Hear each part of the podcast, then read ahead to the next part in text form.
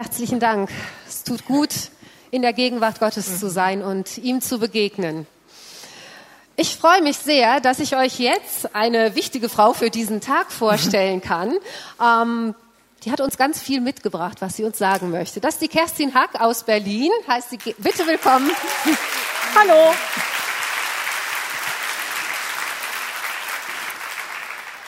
Genau. Gestern Abend habe ich die Kerstin erst persönlich kennengelernt. Vorher hat das mit den E-Mails wunderbar funktioniert. genau. Und wir sind Frauen, wir schreiben Females, ne? Females? Ja, ja genau. das ist schön, ja. Habe ich jetzt sogar schon verstanden. Manchmal bin ich nicht so ein Blitzmerker. ähm, Kerstin, als erstes mal eine Frage. Du hast einen eigenen Verlag gegründet. Wie kommt man auf die Idee, einen eigenen Verlag zu gründen? Äh, eher aus Versehen. Oh. ich hatte, äh, bevor ich mich selbstständig gemacht habe, also im Jahr 2000, ähm, habe ich bei einer christlichen Organisation gearbeitet und ich hatte von der Zeit noch Buchrechte an Titeln und ich dachte, man muss einen Verlag haben, um Bücher verkaufen zu können. Habe später erfahren, bis zu einer bestimmten Grenze wäre das gar nicht nötig gewesen.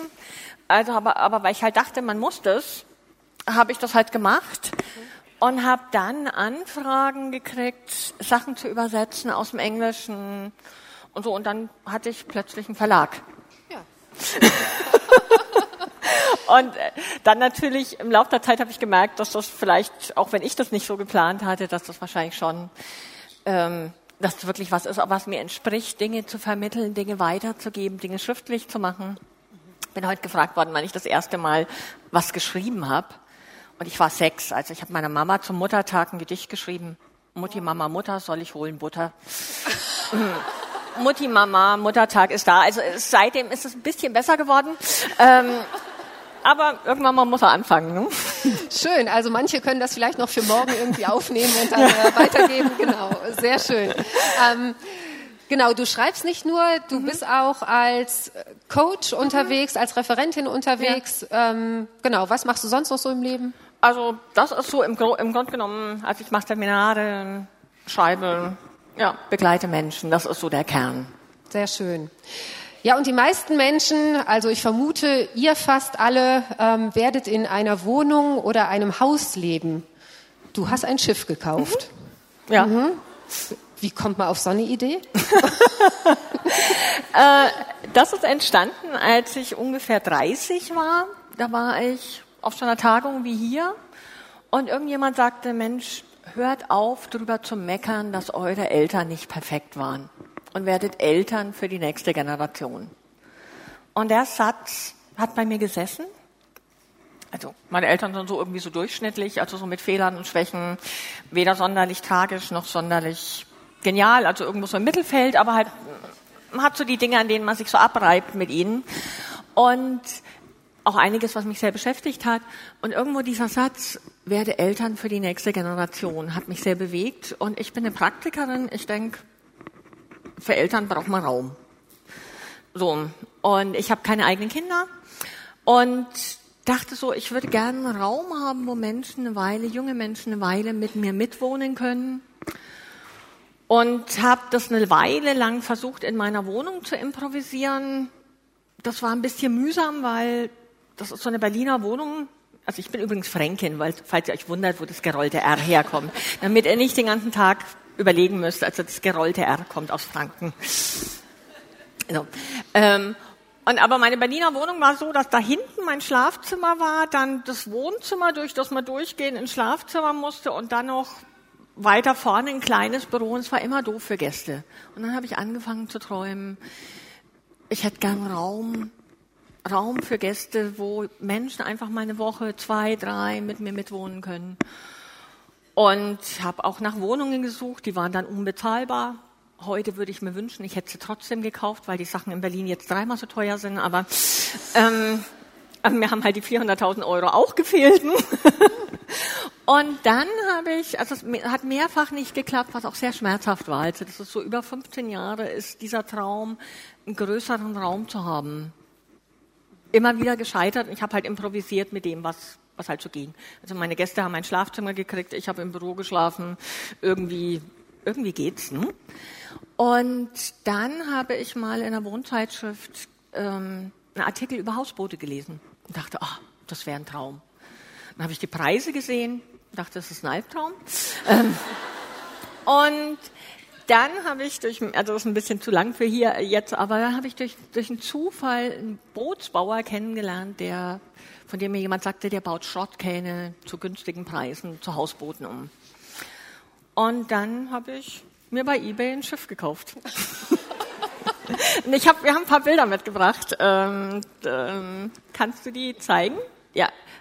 Das ist es jetzt. Als ich es gekauft habe, war es alt, grau und verbeult. Ähm, da hinten, huch, jetzt fehlt mir die Länge. Ähm, so, also ganz hinten rechts, das ist der Seminarraum. Oben drüber ist so ein Deck für Gäste. Dann kommt das, die also Toilette mit dem besten Ausblick. Oh, kannst du noch mal kurz zurück? Toilette mit dem besten Ausblick der Welt. Ähm, also, weißt du, wenn man dann nachts auf dem Klo sitzt und plötzlich schwimmen zwei Schwäne vorbei. Also ich meine, ähm, bei Vollmond. Also es, ja, ist schon schön. Und dann ist oben meine Wohnküche und das oben, oben das Steuerhaus ist das Verlagsbüro. Also 1,40 Meter mal 1,40. So, aber geht alles. Und unten sind Gästezimmer und da können eben bis zu vier Menschen wohnen. Entweder junge Menschen, die nach Orientierung suchen, oder Menschen, die sagen, oh, mir hat das Leben Teppich unter den Füßen weggezogen. Und ich brauch's wieder. Und die, die anderen Bilder, das war einfach mal so eine Stimmung an Deck. Das sind Menschen aus, ähm, ich glaube, sechs verschiedenen Nationen. Polen, Libanon, Syrien, Kanada, Schweiz und die sich da begegnen und ja, in irgendeiner Weise ein Stück Leben entdecken. Ja, sehr cool. Ähm, genau. Ich glaube, wir werden heute noch eine Menge von dir erfahren, auch Persönliches erfahren. Ähm, wenn man schreibt, dann verrät man auch manche mhm. Dinge. Und in einem Buch hast du auch was verraten, mhm. nämlich, okay. dass Geschenke deine Liebessprache mhm. sind. Und dann habe ich gedacht, man kann das ja auch mal machen, so am Anfang, bevor du eigentlich gearbeitet hast. Ne? Ähm, bekommst du einfach jetzt schon mal ein Geschenk. Schön. Ach, Dankeschön. Danke dir. Wow. Mal gucken, ob wir es am Ende des Tages zurückverlangen, aber das glaube ich nicht. wir, wir, sind sehr gespannt auf das, was du sagen wirst. Genau, ich bete jetzt noch für dich und für uns hier.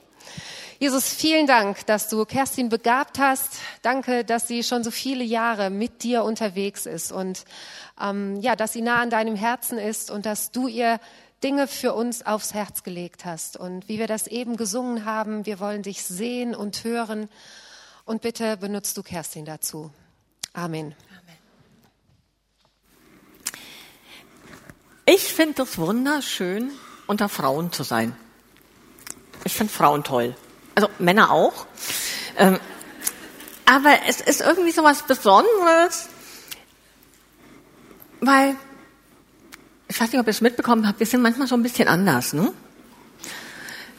Es war mal so vor ein paar Jahren, als diese Autofernbedienungen neu waren, da hatte ein Ehepaar äh, Besuch von einem anderen Ehepaar und die Gäste gehen zu ihrem Auto und der Mann so aus der Ferne, ganz locker, lässig, holt er seine Fernbedienung raus, öffnet das Auto und dann geht er aber auf die Beifahrerseite, öffnet die Tür für seine Frau lässt sie einsteigen, schließt die Tür und, oh, vielen Dank.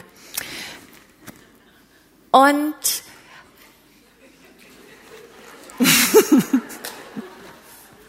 spannend, erhöht die Spannung. Ne? Ich warte erstmal bis. Wo ist der perfekte Punkt? Und die Gastgeber, die bewundern das, die gucken und die Frau sagt zu ihrem Mann, die Gastgeberin sagt, Schatz, hast du das gesehen? Und er sagt, ja, echt coole Technik. Und das Schöne, also ich bin dankbar für Technik, danke auch für die Techniker hier, die überhaupt dafür sorgen, dass ich jetzt nicht ganz laut brüllen muss. Aber das Schöne ist, wenn,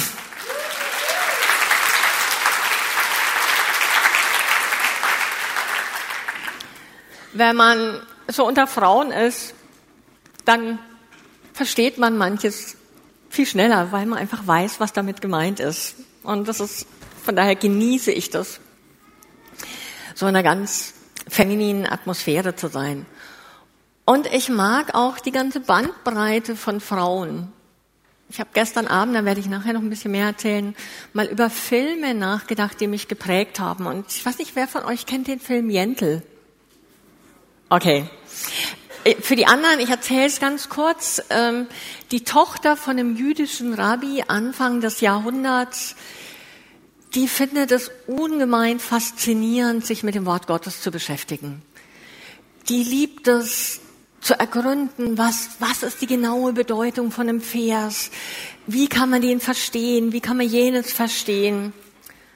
Nur Anfang des Jahrhunderts war das nicht so das, was man als Frau machte.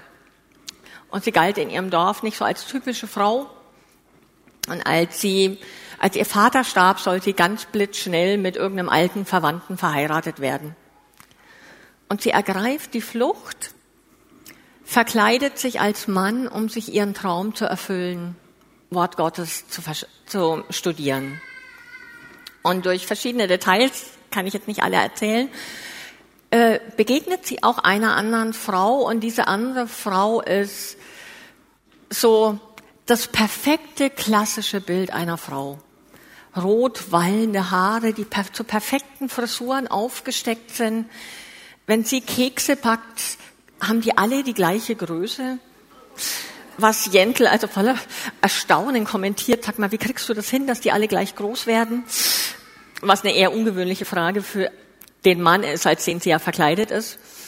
Und am Ende, Männer fragen sowas meistens nicht, die genießen die Kekse. Wir auch. Ähm, und am Ende gibt es ein wunderschönes Lied, wo Jentel sich nochmal so Gedanken über diese eine Frau macht und sagt, boah, diese Frau ist ein einziges Wunder. Die ist Mutter, die ist Schwester, die ist Geliebte, die ist Freundin. Die hat alle Borten und Spitzen am richtigen Platz. Sie ist eine absolute Frau. Und ich bin's auch. Und ich finde das wunderschön, dass Frausein in einer ganz großen Bandbreite gelebt werden kann mit Spitzen und Borten an den perfekten Stellen und Keksen, die genau die gleiche Größe haben. Und mit einer Liebe zum Wort Gottes, mit einer Freude am Gestalten. Und von daher bin ich auch, von dem, was ich gehört habe, ist hier eine riesige Bandbreite von Frauen. Vom Alter her höre ich ein paar ganz junge hinten. Ich weiß nicht, kann es noch nicht unterscheiden, ob das Jungen oder Mädchen sind. Aber es sind auch ein paar, ja, wo die Pigmente aufgehört haben, die Haare zu färben. Und sich ein bisschen Ruhepausen gönnen. Und es ist einfach schön. Und ich bin gespannt drauf, was wir diesen Tag mit euch miteinander erleben werden. Ich habe die Esther gestern Abend gefragt, sag mal, was denkst du denn, mit welchen Fragen die Frauen hierher kommen? Und dann sagte sie, du, das, die sind so verschieden, ich weiß es gar nicht. Und ich dachte, ich frage euch einfach mal. Ich habe so fünf, sechs Fragen und wenn ihr sagt, das ist meine Frage, dann meldet euch. Einfach, dass ich so ein Gefühl kriege, was bewegt euch am meisten? Weil ich bin so jemand, ich kann, ich habe einen Vortrag und der hat Hauptpunkte, aber ich kann die manchen ein bisschen dehnen oder ein bisschen enger machen, je nachdem, ob ich merke, das ist das, was, was euch besonders bewegt. Wer würde uns sagen, wenn ich heute Abend nach Haus gehe und ich habe ein bisschen klareres Bild, was meine Vision, mein Auftrag fürs Leben sein könnte, das wäre ziemlich cool. Für wen ist das eine Frage? Ich gucke mal so. Mhm. Wer sagt, äh, wenn ich diese Frau angucke, die kommt nach Haus, die hängt ihre Sachen ordentlich auf, die Wohnung sieht sauber aus. Ähm, bei mir ist das ganz anders. Mir läuft alles über den Kopf, die Wäscheberge türmen sich. Ich sehe schon, da meldet sich jemand. ähm, so dieses, ähm, ja, ach, Entschuldigung, ich muss euch mal kurz noch einen Witz erzählen, den ich einfach so schön finde. Ihr seht schon, ich habe ein eher kreatives Gehirn, aber ich komme schon wieder immer wieder dann dahin, wo ich eigentlich hin will. Äh, ein Mann kommt abends nach Haus und geht, die Haustür steht offen, unter der Tür läuft Wasser raus. Ähm, das kommt aus, der, aus dem Badezimmer, wo der Wasserhahn läuft, aber ein Handtuch im Waschbecken liegt. Das ganze Bad ist überflutet. In der Küche liegen Cornflakes-Packungen am Boden, zerbrochene Schalen.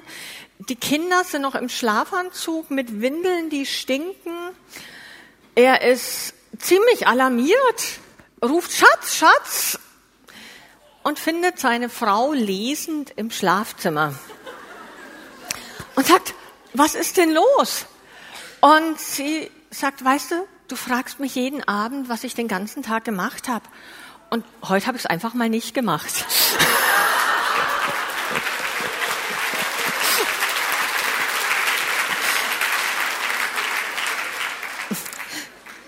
Also wem es ein bisschen so geht, egal ob mit kleinen Kindern oder sonst wer sagt, oh, eigentlich, ich denke noch gar nicht über Vision nach. Ich will eigentlich Hilfe finden, wie ich mein ganz normales Leben ein bisschen besser geregelt kriege. Und wenn ich da ein Stück Antworten finde, dann wäre ich ganz schön glücklich. Wie ich diese 750 Sachen zwischen Gemeinde, Beruf, Familie, sonst wie Freundinnen ausbalanciert kriege. Wenn das für dich eine Frage ist, dann melde dich doch mal. Ich muss immer ein bisschen gucken, weil ich unter den Lampen. Ähm, wer würde sagen, ich verzettel, oh, ich verzettel mich. Es gibt eigentlich viele Sachen, die ich wichtig finde, aber vor lauter vielen weiß ich gar nicht, wo ich anfangen soll. Wo soll ich meine Energie reinstecken? Was soll ich denn eigentlich am ehesten tun? Wem bewegt das? Okay, das ist eine ganze Menge. Wer sagt, boah, Leben ist schon okay, aber eigentlich habe ich die ganze Freude dran verloren. Es ist alles nett, okay, Job, Gemeinde, Familie, okay, aber ich, hab, ich spüre keine Freude mehr dran.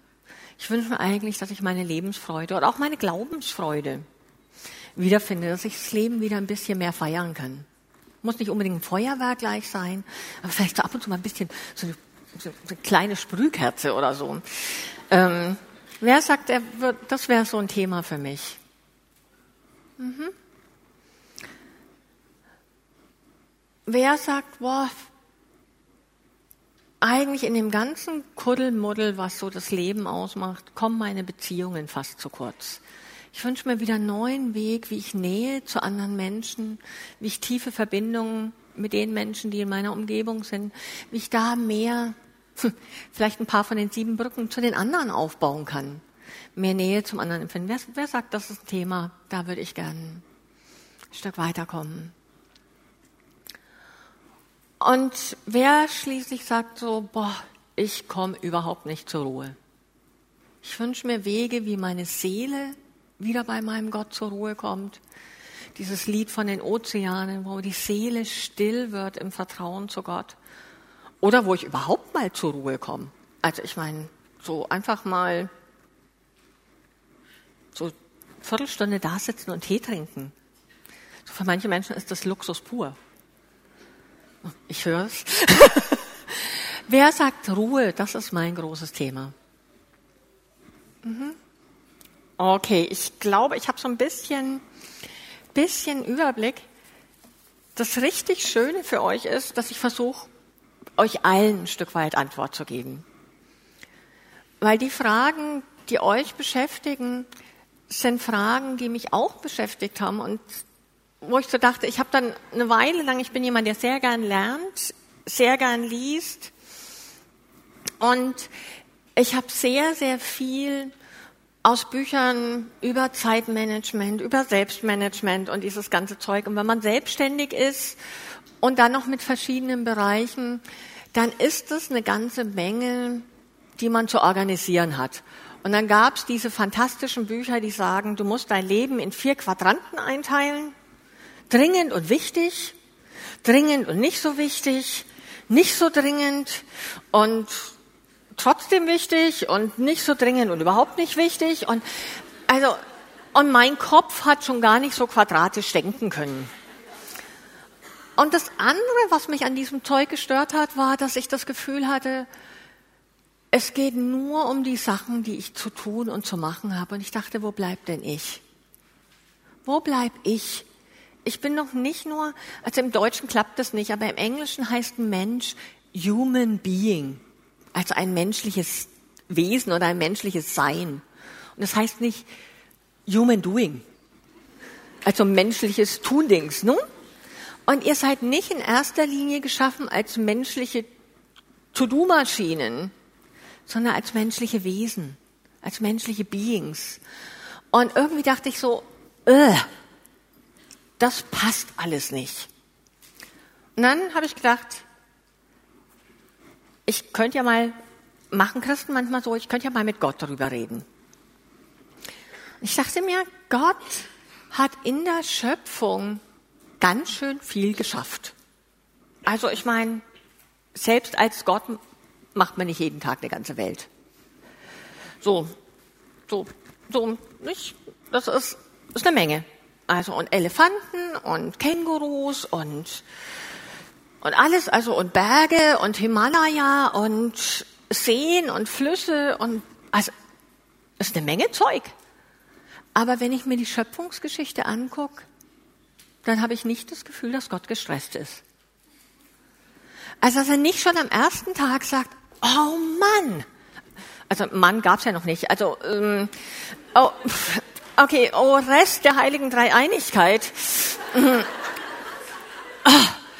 Es ist erst der erste Tag und alles, was ich heute geschafft habe, war so ein bisschen Licht im Dunkel. Und ich muss noch den Menschen machen und, oh, und auch noch die Vögel und Nachtigallen und Amseln und Drosseln und Fink und Star und die ganze Vogelschar und, und dann noch Stechmücken. Also, naja, ich finde, hätte er sich sparen können. Ich lebe am Schiff, das braucht man eigentlich nicht, ne?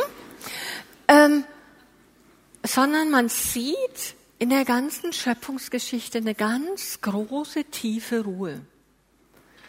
Gott macht eins und dann macht er das nächste. Dazwischen guckt er zurück, was habe ich gemacht, klopft sich einmal auf die Schulter oder ich weiß nicht, also ich weiß nicht so ganz genau, wie das funktioniert mit Dreieinigkeit, ob der Heilige Geist dann gesagt hat, gut oder ob Gott einfach selber gesagt hat, ja, wenn ich mir das schon anschaue mit dem Licht, ja, es war gut. Und jeder Tag, und dann am nächsten Tag macht er das nächste. Und was ich ganz spannend fand, war, dass er jeden Tag einen Schwerpunkt hat. Dass er nicht an einem Tag alles versucht. Also nicht an einem Tag Heuschrecken, Elefanten und dann auch noch die Frau. Also, so, das wäre ein bisschen viel. Sondern er setzt, so wie das schön heißt auf Lateinisch Plural, er setzt Foki, also Fokusse. Ne? Er setzt den Fokus auf eine Sache und die macht er. Und dann habe ich für mich so festgestellt, in diesen sieben Tagen der Schöpfung sind Bilder und Motive drin, die mich ansprechen. Und da könntest du jetzt mal die, war das Julian? Ah, super. Ähm, das Bild mit der Übersicht, mit den ähm, Sachen machen. Genau. Am ersten Tag schafft Gottes Licht und ihr habt die auch, falls ihr euch die Finger nicht wund schreiben wollt, ihr habt die in euren Seminar auf, den, auf dem Tagungsblatt stehen die. Am ersten Tag schafft Gottes Licht im Dunkel. Dieses Es werde Licht. Und für mich ist das so, Licht ist ein Bild für Geistesblitze, für Ideen, für das Kreative, aber auch für die Vision. Gott muss ja eine Idee gehabt haben, wie es am Ende sein soll. Und vorher war es wüst und leer. Und falls ihr euch das nicht so richtig vorstellen könnt, was mit wüst gemeint ist. Bei den Bildern ist eins Vision, das müsste das allererste sein bei Vision, das würde ich gern mal haben. Ja, oh, sonst gucken wir es nachher an. Lass die mal, ist okay, ich komme da nachher nochmal drauf. Ähm, und dieses, das ist ein Bild von, ich schaffe was, was noch nie da war. Ich will was gestalten. Am zweiten Tag schafft Gott die Ordnung. Und er macht so eine Grundsatzordnung. Wasser oben, Wasser unten. So. so. Und das Schöne ist, das ist keine starre Ordnung für immer und ewig. Kann auch mal regnen. Ist, ist okay. Am dritten Tag schafft Gott die samenbringenden Pflanzen. Und das ist für mich ein Bild für Sinn und für Produktivität, weil wir uns danach sehnen, dass was aus unserem Leben hervorkommt. Das, was rauskommt aus dem Leben. Am vierten Tag macht Gott Sonne, Mond, Tag und Nacht, Jahreszeiten, Gezeiten. Und das ist für mich so ein Bild für Höhepunkte. Die Leute, die mit mir auf Facebook befreundet sind, die haben mitgekriegt, dass ich vor kurzem 50 geworden bin. Und ich habe beschlossen, ich feiere, was das Zeug hält. Und weil ich dachte, das passiert wahrscheinlich nur einmal im Leben, dass man 50 wird. Und ich fand es schön, dachte, ich kann auf einige Schöne zurückblicken. Und ich habe mit meinem Patenkind gefeiert. Die Eltern von meinem Patenkind haben mich zum Jazzkonzert eingeladen. Meine eine beste Freundin hat mich zum arabischen Konzert eingeladen, meine andere zu einem persischen eine Freundin aus Schweden kam und hat mich besucht und schwedische Hefekuchen mitgebracht. Und ähm, ich habe mit Freunden auf meinem Schiff gefeiert und am Ende war ich bei 32 Feiern. Wobei ich einfach alles gezählt habe, was man feiern kann. Mit einer Freundin, die sonst nicht da ist, Milchshakes am Morgen trinken, ist feiern. Ist was Besonderes und das kann man auch betonen. Feiern muss nicht immer muss nicht immer ein Riesenfest sein. Und mit euch hier zu sein, ist jetzt Feier Nummer 33. Weißt auch was? Ist Feiern, dass ich in meinem Leben ein bisschen was gelernt habe, was vielleicht hoffentlich euch auch ein bisschen Inspiration gibt. Das auch feiern. Und dann am fünften Tag schafft Gott die Fische im, im Wasser, die Vögel unter dem Himmel. Und da heißt es in der Schöpfungsgeschichte, es wimmelt vor Leben. Ich finde es so ein richtig schönes deutsches Wort. Wimmeln. Kennt ihr so diese Wimmelbilder? So, also es wimmelt vor Leben. Und gleichzeitig finde ich es auch schön, dass extra die Fische und die Vögel erwähnt werden. So, ich lebe ja am Wasser und ein Vogel, der oft vorbeikommt, ist ein Blässhuhn. Und die, die sind total süß. Also wenn die ins Wasser tauchen, die so, also die gehen so, oder auch Enten machen das auch so, aber Blässhühner sind noch cooler. Die pflupp, tauchen ab und die sind in ihrem Element. Und die Vögel, wenn sie abends singen, sind auch in ihrem Element. Und manchmal fliegen Schwäne an diesem Schiff vorbei und ich denke mir so, eigentlich haben die einen ganz schön dicken Bauch. Wie schaffen die das so elegant zu fliegen? Aber es sieht toll aus, wie die ihre 20, 25 Kilo durch die Luft bewegen. Wenn ich das versuchen würde, wäre das nicht so elegant. Aber die sind in ihrem Element. Und wir Menschen, wir brauchen Dinge, wo wir in unserem Element sind, die uns Energie geben. So, wir haben uns heute Morgen, oh, an, oh, Lydia, mit Lydia habe ich mich beim Frühstück unterhalten, die sagt, ich bin in meinem Element, wenn ich auf der Bühne stehe. Aber ich bin auch in meinem Element, wenn ich Menschen helfe, sich zu entfalten. Es gibt Dinge, da sind wir in unserem Element. Und ich zum Beispiel bin nicht in meinem Element, wenn ich Buchführung mache. Das, und Excel-Tabellen oder ich habe versucht für euch eine, eine, eine, so, so, so ein PowerPoint-Ding zu machen, wo, wo meine Internetseiten draufstehen. Und so nach anderthalb Stunden habe ich beschlossen, ich frage einen Freund, ob er mir helfen kann. Weil das mit der Schrift und dem Lesbar, das hat irgendwie nie so geklappt. Ne? Und es gibt Dinge, da sind wir in unserem Element. Und es gibt Dinge, da sind wir es nicht. Und dann ist es so, dass Gott Beziehung schafft. Er sagt, es ist nicht gut, dass der Mensch allein sei. Was ich total schön finde, als Singlefrau ist, dass da nicht steht, es ist nicht gut, wenn man nicht verheiratet ist. Und da steht, es ist nicht gut, wenn man allein ist. Und jeder ist auf eine gewisse Art und Weise, also es gibt natürlich Umstände, aber man ist auch ein Stück weit so allein, wie man ist und sein will. Und allein im Hebräischen heißt abgehackt wie ein Ast, der von einem Baum abgehackt ist. Als ich das gelesen habe, habe ich gedacht, ach, ich bin ja nicht allein. Ich bin mit ganz vielen Menschen verbunden. Ich habe mich total gefreut. Ein paar Frauen haben mich angesprochen und haben gesagt, boah, ich lese gern, was du schreibst. Du erwischst die Themen, die mich bewegen. Und das hat mich inspiriert, mir weiter. Ich sagte, boah, mit denen bin ich verbunden, ohne es zu wissen. Und es ist schön. Und dann gibt es Menschen, die mich berühren, die mich bewegen, mit denen ich sehr eng verbunden bin, mit meinen engsten Freundinnen und mit anderen, wie meiner Freundin aus Schweden, mit der ich verbunden bin. Oder mit Anne. Anne, ach, Anne winkt mal. Anne kenne ich seit ich 19 bin. Sehe dich nicht, aber. Und wir waren zusammen im freiwilligen sozialen Jahr in England. Und die, bei der Missionsorganisation und eins von dem Training der Leute war, dass sie unser Essen aushalten mussten. So, so ein Haufen junger Leute aus ganz Europa, die zusammen für 200 Leute kochen, ist spannend. Aber, und wir haben uns, glaube ich, 20 Jahre nicht mehr gesehen und seit ein paar Jahren sehen wir uns immer so alle paar Jahre mal irgendwo. Und es ist einfach schön. Das ist auch verbunden. Nicht so eng wie mit anderen, aber es ist verbunden. Und wir Menschen brauchen Beziehung und Nähe. Und es gibt auch Menschen, die sind mitten in einer Partnerschaft sehr allein, weil die Verbindung nicht klappt. Und dann hält Gott, Gott hält jeden Abend bei diesem, bei der Schöpfung Rückblick, guckt sich das Ganze an und sagt, ja, habe ich gut gemacht. Und dann schafft der Mann und er schafft die Frau. Wisst ihr, was er dann sagt? Jetzt ist sehr gut erst als wir da waren. Und ich, für mich ist das so was ganz tief Wertschätzendes. Ohne uns würde sowas fehlen. Erst mit uns.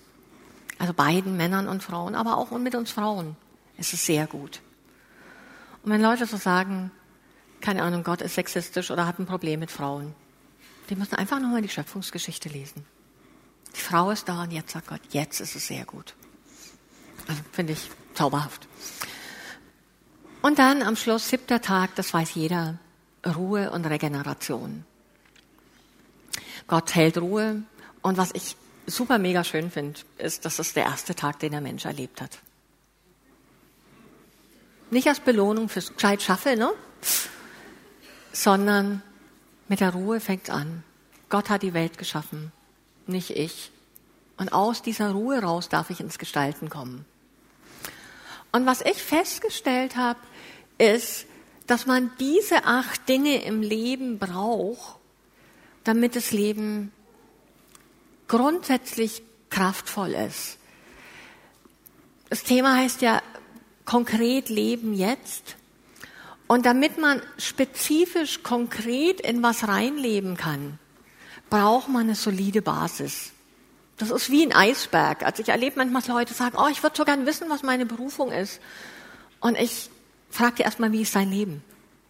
Was? So, und obendrauf das konkrete, spezifische, der eine konkrete Auftrag, das kann man locker draufsetzen. Aber wer ein Leben hat, das ihm ständig aus dem Ruder läuft, wird auch keine Kraft haben, was Spezifisches zu tun. Es klappt einfach nicht. Es gibt Phasen, wo es einfach manchmal zu viel ist. Also ich versuche mein Leben halbwegs gut zu organisieren, aber ich weiß nicht, jeder kennt das wahrscheinlich. Es gibt so Phasen, da klappt es nicht mehr. Da, da läuft es dann einfach ein bisschen chaotisch, bisschen wild. Da ist am Schiff super viel los, dann sind, sind Gäste da, dann beschließt die ganze Welt, mir alle auf einmal E-Mails zu schreiben oder Females. Ähm, dann will der noch was von einem und der und irgendwann mal merke ich, ich komme nicht mehr hinterher. Und dann ist keine Kraft mehr da für das, was eigentlich meine Stärke ist. Und von daher ist, möchte ich heute versuchen, diesen Balanceakt hinzukriegen, beides zu machen, zu sagen, wie kann ich ein grundsätzlich solides Leben leben, wo all diese acht Dinge ihren Platz haben und dann aber auch, was, was kann mein spezieller Auftrag in dieser Welt sein und wie kann ich den leben? Und vor ein paar, keine, weiß ich, also vor ein paar Jahrzehnten, glaube ich, hat, hat irgendein Chemiker was sehr, sehr Spannendes rausgefunden. Und zwar hat er gesagt, ähm, ein guter Boden braucht bestimmte Nährstoffe. Jetzt brauche ich das Bild von der Minimumtonne. Der braucht bestimmte Nährstoffe. Und der Nährstoff, der am meisten fehlt, bestimmt, wie viel von dem, auf dem Boden wächst. Also der am meisten fehlt, also von dem am wenigsten da ist. Das ist, ich glaube, Kalium, Phosphat, Natrium, Magnesium, sonst was. Und wenn ich das so vorstellt, wie, wie so ein Fass, ich habe auch eins mitgebracht, so richtig zum Anschauen. Ne?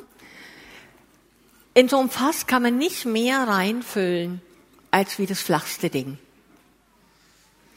Und manchmal ist es so, dass Leuten zum Beispiel in ihrem Leben die Ruhe fehlt und sie versuchen es mit noch mehr Aktivität für andere auszugleichen, dass sie eigentlich merken, mein Leben ist nicht mehr schön. Oder andere leben ein total langweiliges Leben.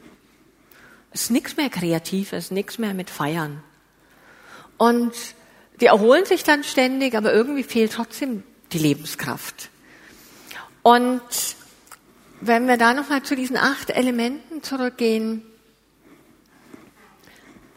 man braucht von denen allen was im Leben, weil wenn eins auf Dauer fehlt, dann fehlt, dann läuft, läuft die Lebensenergie weg an der Stelle.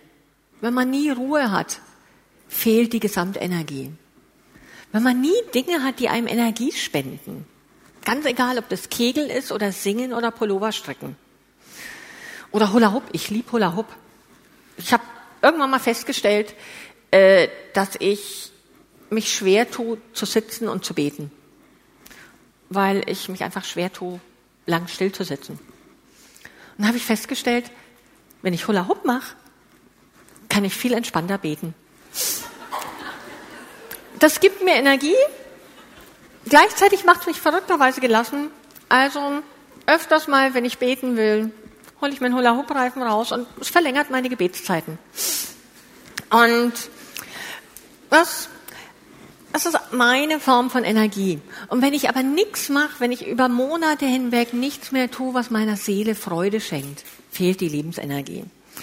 Und ich würde euch jetzt mal einen kleinen Moment bitten, mal so zu gucken, wenn ihr so euer Leben anschaut und diese acht Sachen. Ach so, übrigens, falls ihr euch jetzt denkt, sieben Tage Schöpfung und acht Sachen, ähm, für diejenigen, die da so ein bisschen präzise sind, ähm,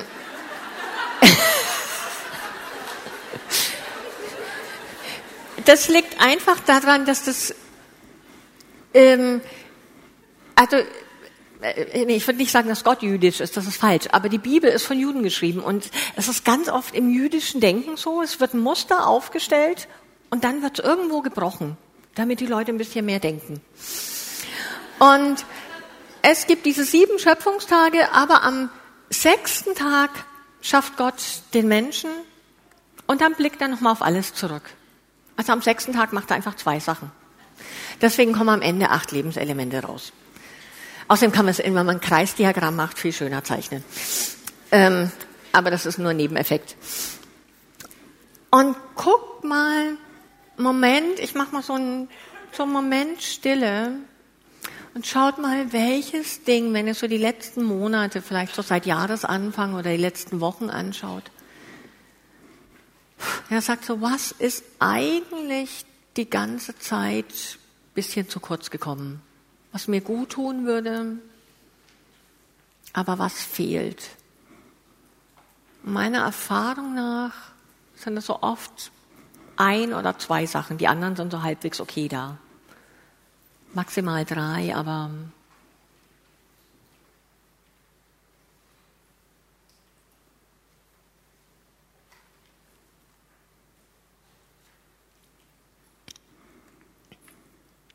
Und dann Überlegt mal, welche eine Sache könntet ihr jetzt, also heute oder in den nächsten Tagen, welche eine Sache könntest du in der nächsten Zeit tun, damit dieser Lebensbereich wieder leichter wird oder damit es, damit das, damit es wieder leichter wird, dem Raum zu geben. Überleg das mal einen Moment.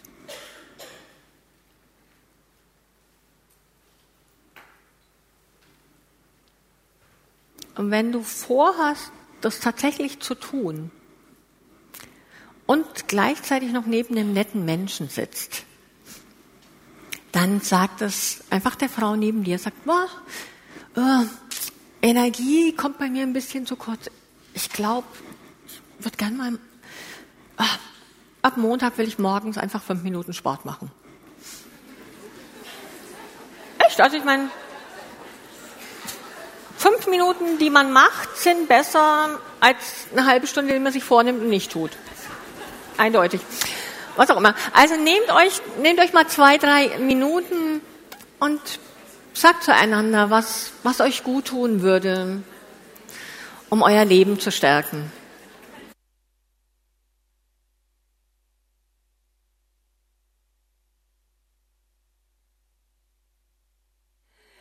Ich sehe, dass schon eine Menge, ich ahne, hoffe, höre, glaube zu hören, dass eine Menge konkret wird. Also einer meiner Lieblingssätze, nichts wird dynamisch, wenn es nicht konkret wird. So sagen Leute, ja, ich will gerne eine bessere Beziehung leben. Hä? Und wie? So, und mh, mm, ich arbeite auch als Coach, sowohl live in Berlin oder oft auch im Telefon. Und dann frage ich die Leute so, okay, wenn man eine Filmkamera hätte, woran würde man erkennen, dass du eine bessere Beziehung lebst? Was würdest du konkret tun? Und ich weiß von einer Frau, das finde ich total schön, die hat gesagt, sie hat festgestellt, ganz oft, wenn ihre Familienmitglieder ins Zimmer kommen, bleibt sie weiter mit dem, ist auch eine Autorin, bleibt sie weiter mit den Händen an der Tastatur, mit dem Blick auf den Bildschirm. Sie hat gesagt, eine, eine Sache, die sie tut, um bessere Beziehungen zu leben, ist, jedes Mal, wenn ein Familienmitglied in den Raum kommt, den Blick auf die Person zu richten, kurz im Blickkontakt zu gehen und einmal kurz zu lächeln. Dann kann sie wieder weiter tippen. Ähm, aber eben in Beziehung gehen, in Kontakt gehen. Und das hat sie sich ganz konkret angewöhnt, weil sie sagt, das sind die Menschen, die ich liebe die mir wichtig sind. Von daher, wenn ihr euch irgendwas vornehmt, das werde ich euch am Nachmittag auch bei dem, bei, wenn es um viele von den Punkten ganz ins Konkrete geht, noch, noch mehr sagen. Aber jetzt möchte ich noch mal so in einen Punkt reingehen, der mir sehr, sehr wichtig ist. Also den allerersten, das ganze Thema Vision und Kreativität. Vision ist ja so ein riesig großes Wort. So, ich brauche eine Vision für mein Leben ich brauche dies und jenes. Und, oh, und die machen sowas Cooles und die machen jenes und die machen Frauenarbeit, dies. Und dann immer so am Fragen, wo, wo bin dann ich? Und das konkrete Persönliche kommt später noch, aber ich wollte gern mal noch was zu dem allgemeinen Auftrag des Menschen sagen. Gibt in der Bibel zwei große Linien, Altes Testament, Neues Testament. Äh, Brauche ich euch nicht sagen, wisst ihr, glaube ich äh, zumindest die, die hier auf, wie heißt das jetzt nicht, nicht mehr Bibelschule, The theologisches BTA, die hier beim BTA waren. Ne? Ähm, aber am Anfang der Schöpfung gibt Gott dem Menschen, und zwar Mann und Frau, den Auftrag, die Erde zu bebauen, zu bewahren, zu gestalten, so wie er sich das wünscht.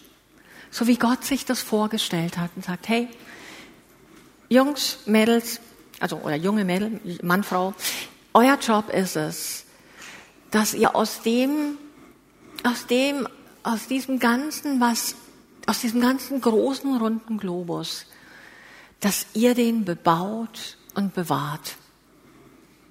Dass ihr auch dafür sorgt, dass nichts Blödes passiert, dass ihr es auf eine gute Art und Weise beherrscht. Und dass ihr diese Erde gestaltet. Er sagt nicht, ich werde das tun, sondern er sagt, euer Job. Ich vertraue euch das an. Und dann geht so ein bisschen was schief. Sündenfall und Co. Also und, und dieser Auftrag wird ganz bewusst beiden gegeben. Mann und Frau. Gemeinsam haben sie den Auftrag. Und weil Gott schon auch pragmatisch genug war, um zu sehen, die schaffen das nicht, zu zweit sagt er auch noch, seid fruchtbar und vermehrt euch. Weil mit ein paar Millionen Leuten ist es eigentlich leichter, die Erde zu bewahren. Rein theoretisch, wenn die keine Dummheiten machen, äh, als nur mit zweien. Also vermehrt euch und gestaltet die Erde. Dann passiert Sündenfall, dann kommt Jesus, dann kommt Erlösung. Und dann gibt es den Auftrag nochmal neu.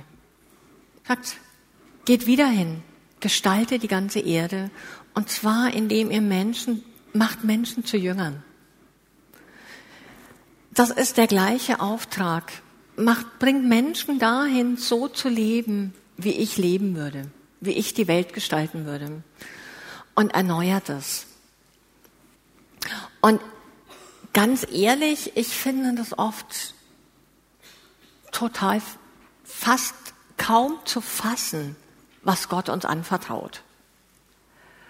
Und ganz oft haben wir das als Christen gar nicht kapiert.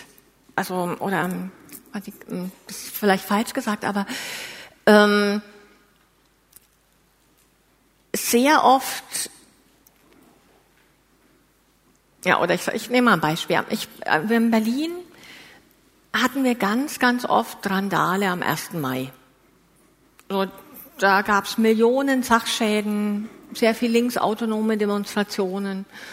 Und als Christen haben wir über Jahrzehnte lang gehofft, dass der 1. Mai vorbei ist. Und irgendwann haben wir gedacht, das ist echt doof. Wer soll das prägen, wenn nicht wir? Und dann haben wir erst einmal so ganz schüchtern in der Gemeinde uns getroffen, dafür gebetet, dass es besser wird. War dann auch ein bisschen besser. Und die Polizei hatte, ich habe sogar die Polizei gefragt, wofür wir beten sollen. Ich sagte, betet für taktischen Regen. Also Regen zum richtigen Zeitpunkt. Richtig cool. Äh, mittlerweile eins meiner Lieblingsgebete bei, bei gewalttätigen Demonstrationen. Und dann, dann haben wir angefangen zu sagen, nee, wir sind Stellvertreter Gottes auf Erden, wir sollten da sein und mitgestalten. Und dann haben wir angefangen, diejenigen von uns, die ein bisschen mutiger waren, die haben draußen auf der Straße gebetet, mitten da, wo die Demos waren. Und die anderen haben in Gemeindehäusern gebetet und haben über Funk mitgebetet. Es war auch toll, weil die konnten oft aus einer Ruhe rausbeten, die kann man, hat man auf der Straße nicht. Und wir haben uns dann oft ergänzt, die haben gesagt, beim Beten empfinden wir das oder jenes ist wichtig oder der Platz könnte ein Brennpunkt sein und sind wir halt dahin. Und dann haben wir vor Ort gebetet. Und wir haben das wirklich sehr, sehr oft erlebt, dass da, wo wir waren und dann gesagt haben, nee, wir tragen hier den Frieden Christi rein dass sich Situationen verändert haben von, also ich mache das seit zehn Jahren, von sehr gewalttätig bis plötzliches Ruhe. Eins der verrücktesten Dinge, die ich je erlebt habe, war, dass ich mit einem Freund unterwegs war und wir haben eine illegale Demo begleitet. Also die war nicht angemeldet, sind durch ein Gebiet gelaufen, wo dann halt auch keine Autos weggeräumt waren und es stand ein Laster mit Bauschutt da. Und 50 Meter von diesem Bauschuttlaster entfernt standen Polizisten. Und die Demonstranten kletterten auf diesen Bauschuttlaster hoch und ich dachte nur so, uh -uh, das ist keine gute Mischung. Und dann, wir standen auf der anderen Straßenseite und haben ungefähr in der Lautstärke, wie ich jetzt rede, einfach nur gesagt, im Namen Jesu runter da. Und plötzlich klettern die da wieder runter.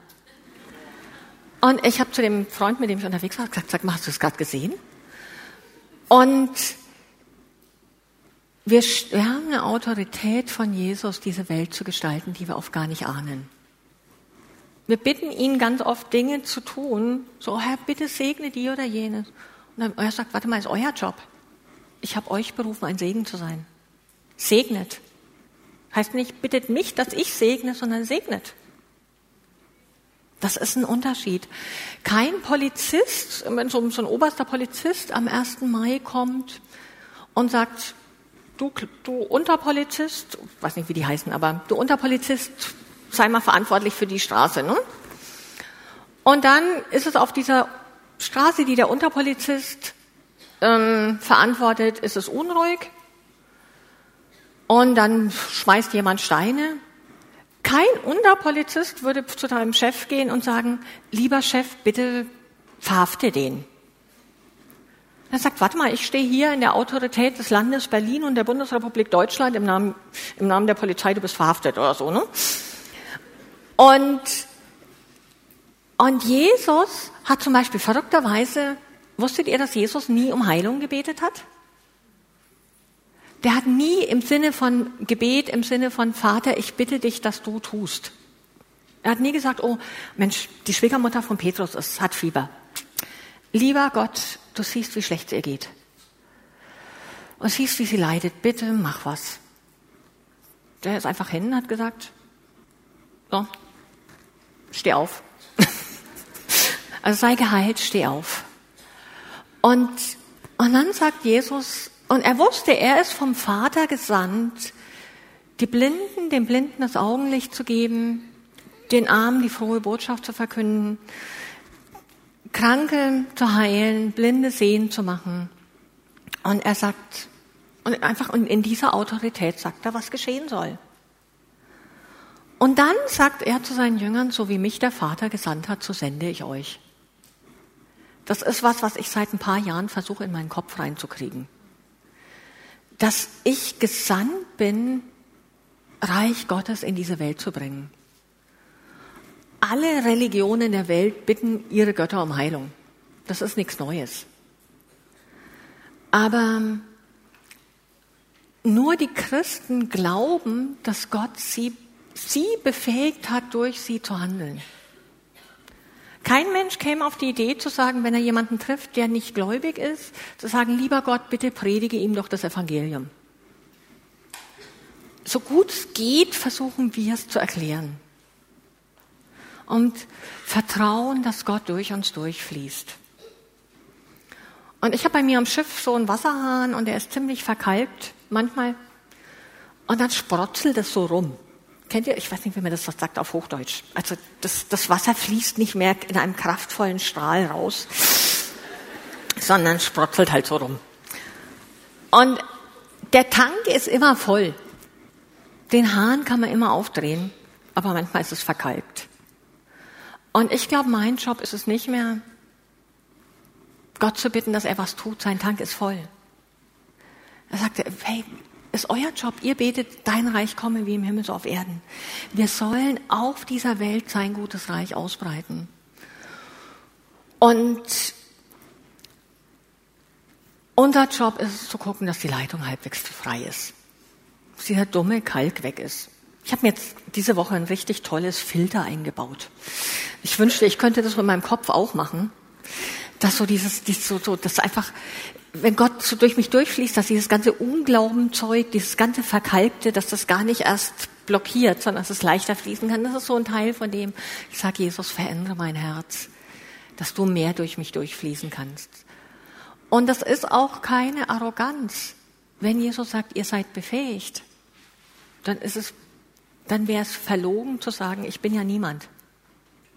Wenn der Polizist sagt, nee, also ich kann hier nichts tun, ich bin ja nur so ein kleiner Typ, der ist Polizist des Landes Berlins oder Nordrhein-Westfalens, der darf was tun. Wenn wir autorisiert und befähigt sind, wir machen uns klein, verleugnen wir den, der uns gesandt hat. Und das ist keine, das ist keine Demut. Das ist Stolz. Wenn ich sage, ich bin was anderes, als wer, wer er sagt, dass ich bin, dann ist es Stolz. Wenn er sagt, du bist bevollmächtigt, was in dieser Welt zu gestalten. Und ich sage, naja, ich kann ja nicht und ich darf ja nicht. Und ach, außerdem bin ich auch noch eine Frau. Also als Frau, das ist ja sowieso so schwierig. Und, und was mit der Bibel und mit den Frauen. Ich habe euch das mal, ich, ich versuche euch das mal zu erklären mit der Bibel und den Frauen.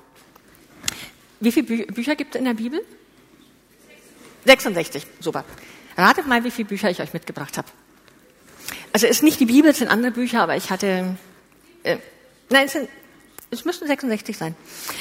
Okay, ähm, das dicke, das dicke sind die Psalmen. So, äh, sind eigentlich da, aber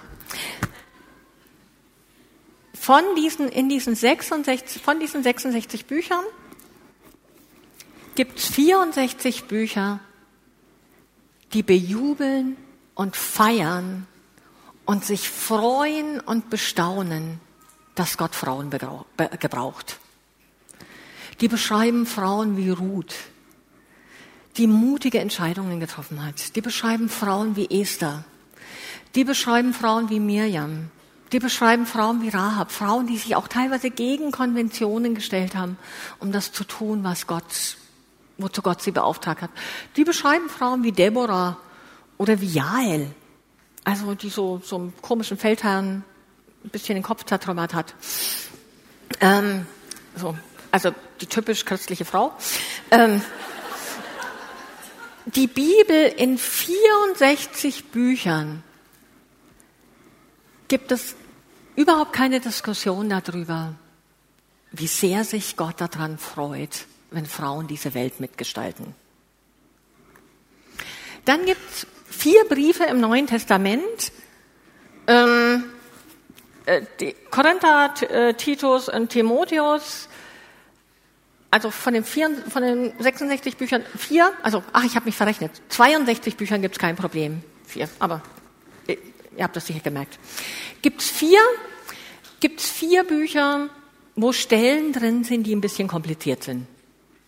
Wo nicht so ganz klar ist, was ist denn damit gemeint. Und ganz spannend, alle vier Briefe gehen an Gemeinden, die an Orten waren, wo es einen extrem starken Göttinnenkult gab. Wo es hieß, Frauen sind besser als Männer. Wo es hieß, die Göttin ist der Ursprung von allem und Männer sind nichts wert. Also, und wo das halt irgendwie auch sich ein bisschen in die Gemeinde mit reinge reingefuselt hat. Und in diesen vier Briefen gibt es dann halt so drei oder vier Stellen, die so ein bisschen kompliziert sind. Und wo verrückterweise die Theologen der Welt sich immer noch nicht einig sind, was denn genau damit gemeint ist. Wenn es heißt, einer Frau gestatte ich nicht, dass sie lehre und sich damit über den Mann erhebe, ist das eine bestimmte Frau?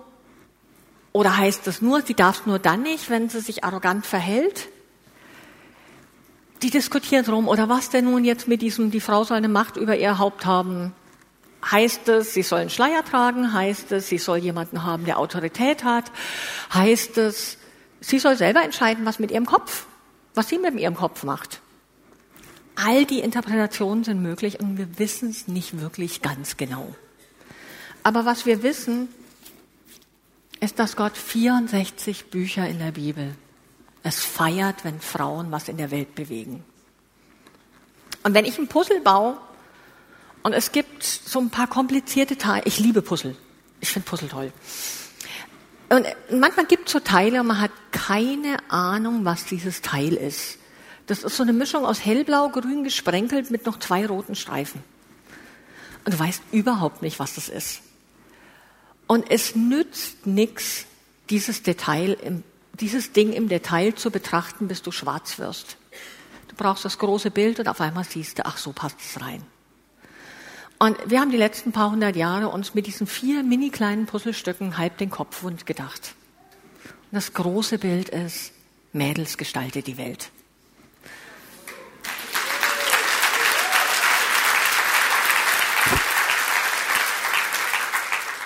Und das heißt nicht, dass Fragen offen sind. Aber wir haben einen Auftrag, was in der Welt zu verändern.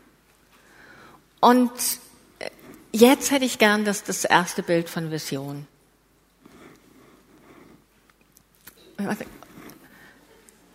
Also, die Welt sieht ungefähr so aus wie mein Schiff vor fünf Jahren.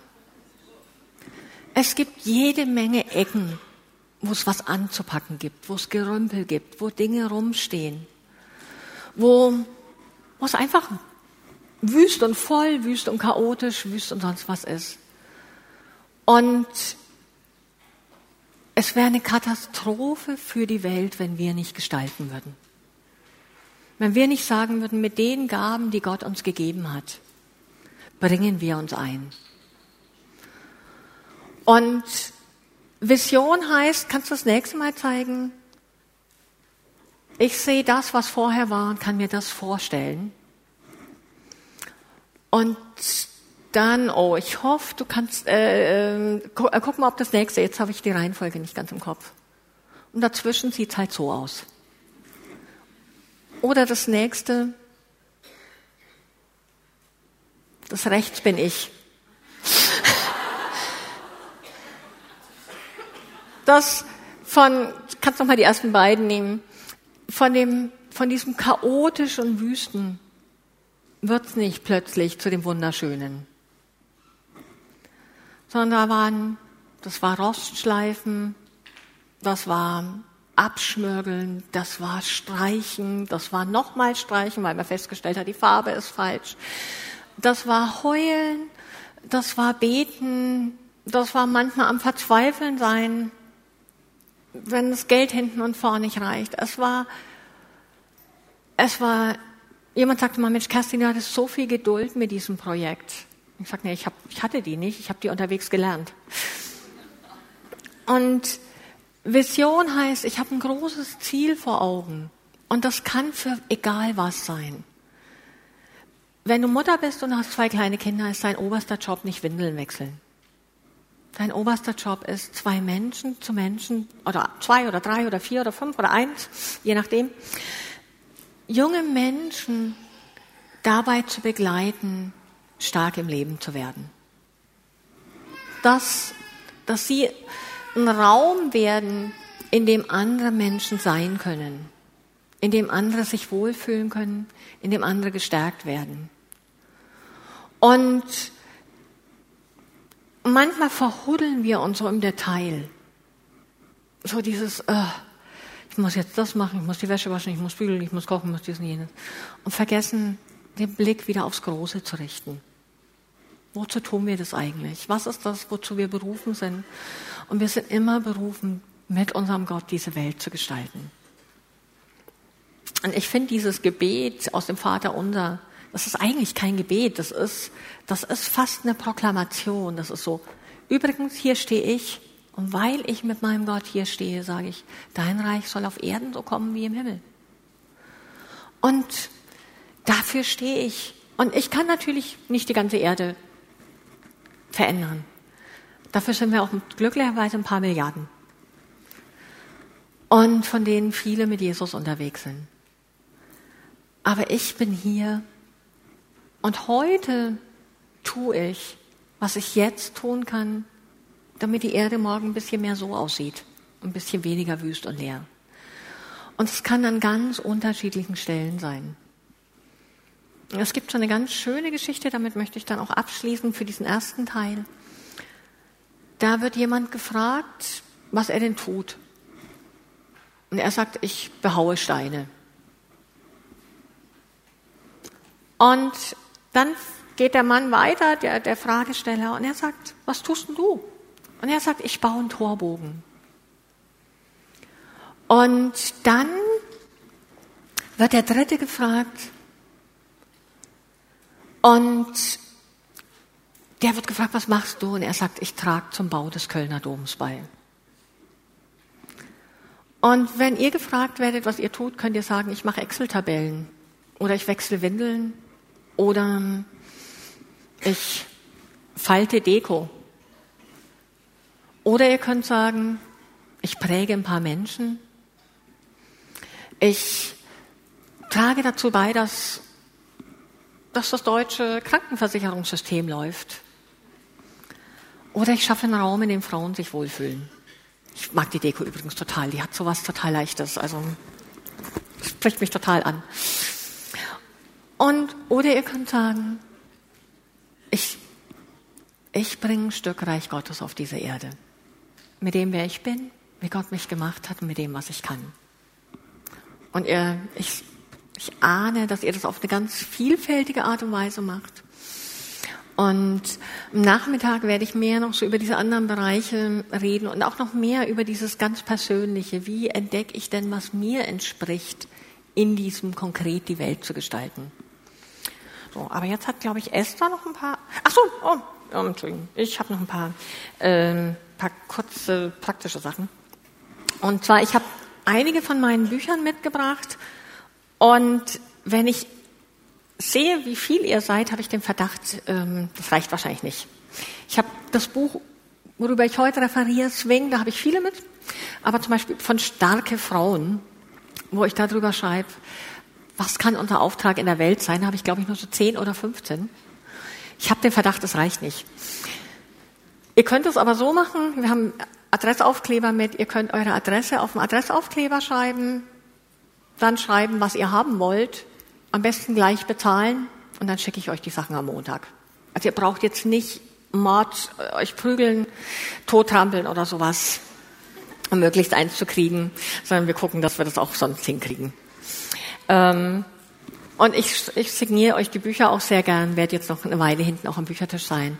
Und am Nachmittag wird es dann noch ein bisschen konkreter. Und ich danke euch fürs Zuhören.